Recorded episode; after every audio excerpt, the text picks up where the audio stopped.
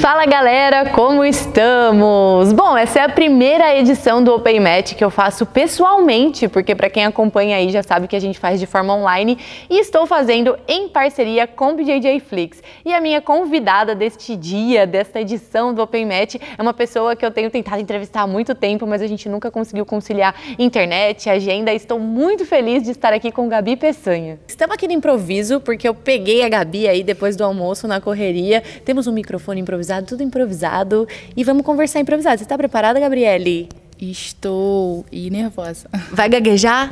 Não, jamais. então vamos lá, vamos bater um papo nesse Open Match. Eu quero saber um pouco da sua história, que eu acho que todo mundo já sabe, então eu vou passar brevemente por, pela sua história. Quero que você conte um pouquinho como você começou e tudo mais. É, comecei com 11 anos de idade no projeto na Cidade de Deus é, através de um amigo meu. Tipo, eu ficava muito no campo de futebol. Aí do lado abriu o projeto. Aí um dia foi o Márcio e o pastor Josué chamar as crianças para fazer um treino. Nesse dia eu não tava. Aí o meu amigo Lucas estava, ele foi correndo lá em casa me chamar. Aí eu falei: "Não, não, não gosto disso não". Aí ele: "Vamos, vamos". Aí eu fui assistir ele treinar, né? Era terça e quinta os treinos. Aí teve um dia, meu professor chegou e falou assim: "É, menina, por que você não treina?" Eu: "Não, não gosto disso não". Aí ele faz uma aula experimental. Eu fiz uma aula experimental e até hoje não parei, graças a Deus. E você falou já em entrevistas que você queria ser jogadora de futebol, mas que não tinha talento. Que história é essa que você não tinha talento para ser jogadora de futebol? Tinha talento nenhum. Acho que o talento que eu criei no futebol, eu trouxe pro jiu-jitsu. Era só chutar a canela. Eu dou aquelas bicudas assim que eu ganho dois pontos às vezes. Acho que daí foi isso. Já pensou em ir pro Muay Thai, minha filha? Maybe um dia, talvez um dia. Você tá muito gringa, hein? Maybe um dia. Ô, Gabi, me fala uma coisa. É, o que, que te levou a treinar futebol? Por que, que você falou, ah, eu quero treinar futebol, eu quero ser jogadora de futebol? É, porque tem um campo de futebol lá, aí a gente, o tempo, nosso tempo de lazer era no campo, aí jogava bola e todo mundo, brum. Aí brincava de pique e pega, essas coisas no campo. Aí por isso eu comecei a jogar. Aí, tipo, tinha tempo que a gente ficava brincando mesmo e tinha tempo que era sério, sabe? Aí tinha uma escolinha lá do seu Sérgio. Aí a gente tinha que treinar sério.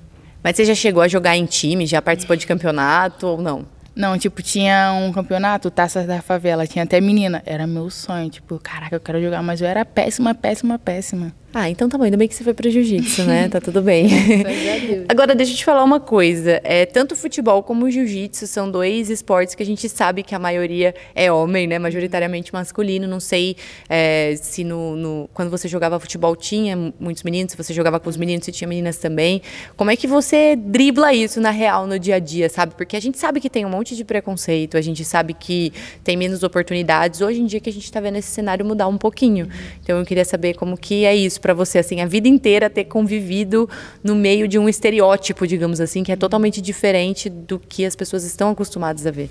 É, no jiu-jitsu, assim, como eu falei na entrevista, nunca sofri tanto preconceito assim, mas no futebol sofria muito, sabe? Só por você jogar futebol, o pessoal vai falar, ah, sapatão, entendeu? Aí, mais assim, relacionado assim. Aí eu jogava com bastante menina mesmo. Mas no jiu-jitsu até que tem bastante menina onde eu treino. E como que é para você ser uma grande representante lá na Cidade de Deus e acho que principalmente para as mulheres? Ah, é, eu fico feliz, né? Porque um dia o um menino, assim, o Lucas, né, que o Rogério chegou falando lá no, onde eu treinava, ele, pô, ele ganhou passagem para lutar fora. Então aquilo foi tipo assim, caramba, um menino, 17 anos, pum. Então hoje eu sou esse exemplo para a galera lá, sabe? Então eu fico muito feliz. Você sabe que a resposta é grande, né? Claro. você sente algum tipo de pressão em relação a isso? Como que você lida com isso no seu dia a dia? Não, eu lido de boa, sabe? Eu... É porque já é meu jeito, sabe? Eu não consigo ser duas caras. A Gabi brincalhona que eu sou assim, eu sou com todo mundo. Às vezes eu fico um pouco tímida, mas depois que eu pego confiança eu me solto. Assim, é, eu pego intimidade eu me solto, né? Tipo, brinco. E eu sou assim com todo mundo, brincalhona, eles já até sabem. É, mas tem determinadas coisas que a gente tem que tomar cuidado, né? Porque é, conforme você está no topo, é fácil você influenciar uma pessoa. Tipo assim, pô, a Gabi tá bebendo. A Gabi é campeã de tudo. Então, pô, se ela bebe, eu posso beber também, sabe? Um exemplo. Sim, exatamente. Como que é isso no seu dia a dia? Tem muita gente que conversa com você sobre isso, sei lá, que te pedem um conselho, sabe? Porque pode acontecer, né? E você timidazinha, como que dá conselho pro povo? ah, em, é, depende da conversa. Às vezes eu fico tímida de travar, mas quando eu vejo que a pessoa tá conversando, tá, tá perguntando, aí eu me solto. Aí eu falo, tipo, aí tem muitas pessoas que pedem conselho, aí eu falo o conselho que eu já vivi, né? Claro, não vou inventar uma coisa que eu nunca vivi. Aí é mais assim. Mais fácil, né? É. então, eu acredito que seja muito de personalidade também, assim. Você já falou também que você não é de ficar indo embalada e tudo mais, né? Mas você é uma pessoa muito nova, você pegou sua faixa preta muito nova. E não é todo mundo que, com, com essa idade, né, tem a cabeça que você tem. Tem gente que às vezes acaba se perdendo mesmo. E, e nem às vezes se perdendo, ou acaba querendo conciliar mesmo, porque é mais o, o estilo da pessoa, né? Como que é o seu lazer, vai, digamos assim assim? É, então, eu sempre treinei muito, muito mesmo. Tipo assim, deixava de. Um exemplo, festa de família pra estar tá treinando. Aí todo mundo, não, você tá doida. Você precisa ir. Um dia não vai morrer, não. Aí, festa de amigo. Cara, um dia, cara, só diversão. Você precisa se divertir. E hoje minha diversão é viajar pelo mundo. Através de jiu-jitsu. Ainda bem, né? Você achava Graças quando você começou que isso ia acontecer, porque a gente sabe que o jiu-jitsu, sei lá, por exemplo, diferente do futebol ou até mesmo do MMA, a gente sabe que é um esporte que está em desenvolvimento. Todos estão, né? Mas a gente sabe que o jiu-jitsu está indo assim rumo à profissionalização. Hum. Então, quando a gente começa muito nova, tal, às vezes a gente não tem muito essa visão. Você já sabia que ia acontecer isso com você? Sabe, eu não sabia não, mas sempre sonhei, né? Então eu tive que batalhar para viver o que eu tô vivendo hoje, mas eu sempre tive assim essa meta, eu caramba, quero viajar, quero lutar os campeonatos, mas eu jamais imaginava que eu ia viver o que eu tô vivendo hoje. E você lembra da sua primeira viagem para fora do Brasil? Como que foi?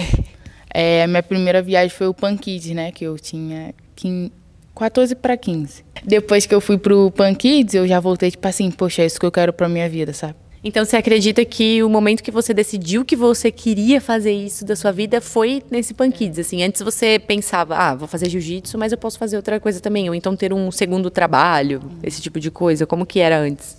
Não, antes eu não pensava muito não, era mais diversão, era né? É também, muito né? nova. Eu não pensava em trabalho, tal, tal. Eu pensava mais só em treinar, escola.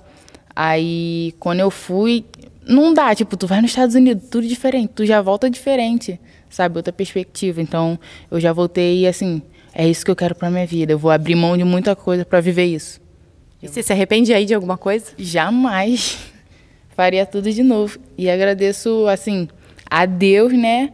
E a mim, né? Por, por tudo que eu abri mão, assim, para estar tá colhendo o que eu tô colhendo hoje. E nessa caminhada toda doida aí, que tem altos, tem baixos, a gente sempre sabe, né? Nem tudo é perfeito. Na social media tudo é perfeito, né? É. Mas fora nem tanto. É Quem que foi a pessoa que mais te inspirou a continuar? Ou até mesmo alguém que você olhava na mídia antes, assim, falava, caraca, olha essa pessoa. Quem mais te inspirou nessa caminhada? Esse é um, é um bom assunto, né? Tipo, porque eu vi os faixa preta, até a menina, né? Tipo, lutando na TL, essas meninas de hoje em dia, faixa preta, eu ficava assim, meu Deus, imagina um dia eu lutando com elas. E, tipo, tá acontecendo agora, sabe? É, eu sempre treinava sonhando, cara, um dia eu vou lutar com essas faixas preta braba, não sei o que, não sei o que lá. E hoje eu tô lutando, sabe? É, eu fico muito feliz. E quem me motivou assim, eu sempre gostei muito da Monique Elias, assim, como atleta. Aí eu sempre vi stories dela, que, que ela postava, eu, caraca, um dia eu quero ser igual ela. E teve uma vez eu mandei mensagem, eu, pô, um dia eu quero ganhar. Eu acho que ela, se eu não me engano, ela ganhou o Mundial em todas as faixas. Eu, pô, um dia eu quero ser igual a você. Aí ela falou, só você continuar treinando, treinando, que você chega lá. E hoje eu cheguei, graças a Deus. E hoje você é a faixa preta braba, que as meninas, não sei se elas querem lutar, né? Eu não gostaria, não. É verdade. E como que é para você, por exemplo, lutar com essas meninas, assim, tipo, como que fica a sua cabeça, né? Porque na real, que são suas ídolas, digamos assim, mas também são suas adversárias agora, né? Como que você trabalha a sua cabeça para isso? Agora para mim já é normal. Tipo, ah, tu vai lutar com a Natiele, ah, já é normal. Ah, vai lutar com a Bia Mesquita. Pra mim é normal. normal, Deus me livre. Bom, pelo menos a, a, certeza é que você chegou onde elas estavam, é. que eu acho que era o que você almejava, né? Verdade. Uhum. E uma coisa que eu queria saber, que a gente estava conversando antes, que você falou que foi a primeira vez que você precisou perder peso. É. Como que foi isso aí de, de perder peso? Ah, foi bom. É tipo, eu nunca tinha perdido peso para lutar. Aí nessa vez eu lutei. E eu Eu, não é que eu como muita besteira, mas, tipo assim, chega final de semana, eu, pô, como um sorvete. Pô, um brownie, brownie é tudo de bom. Aí, conforme eu tive que perder peso, eu cortei isso e eu me senti melhor, sabe, treinando. E agora, como que vai ser daqui pra frente? Você vai manter o peso abaixo? Como que vai ser? Não sei, mas é muito bom olhar e tu ver como mais magrinha. não sei, vamos ver. Pelo menos você continua forte, né? Isso é. que importa. E me fala uma coisa. É, muitas pessoas, assim, eu vejo que chegam numa faixa preta e acabam tendo o sonho de, sei lá, morar nos Estados Unidos, morar na Europa e fazer a vida fora do Brasil. É, você pensa nisso? Como que é? Ou você quer continuar lá na Cidade de Deus e ir até o fim? Não, eu penso em morar fora, mas ainda... Eu, tipo assim, eu vou para os Estados Unidos e falo, meu Deus quero morar nos Estados Unidos. Vou pro Japão, meu Deus, quero morar no Japão. Vou para longe, meu Deus, quero morar para longe. Mas eu não sei ainda onde vou morar, só Deus sabe. Olá, ela quer mesmo morar. Agora que você já é fluente no inglês, né? Não, muito não, ainda preciso treinar. A gente pode começar a entrevista em inglês? A próxima. É, na próxima. Gabi. Eu fico nervosa, já fico nervosa gaguejando em português, imagina em inglês. É, yes.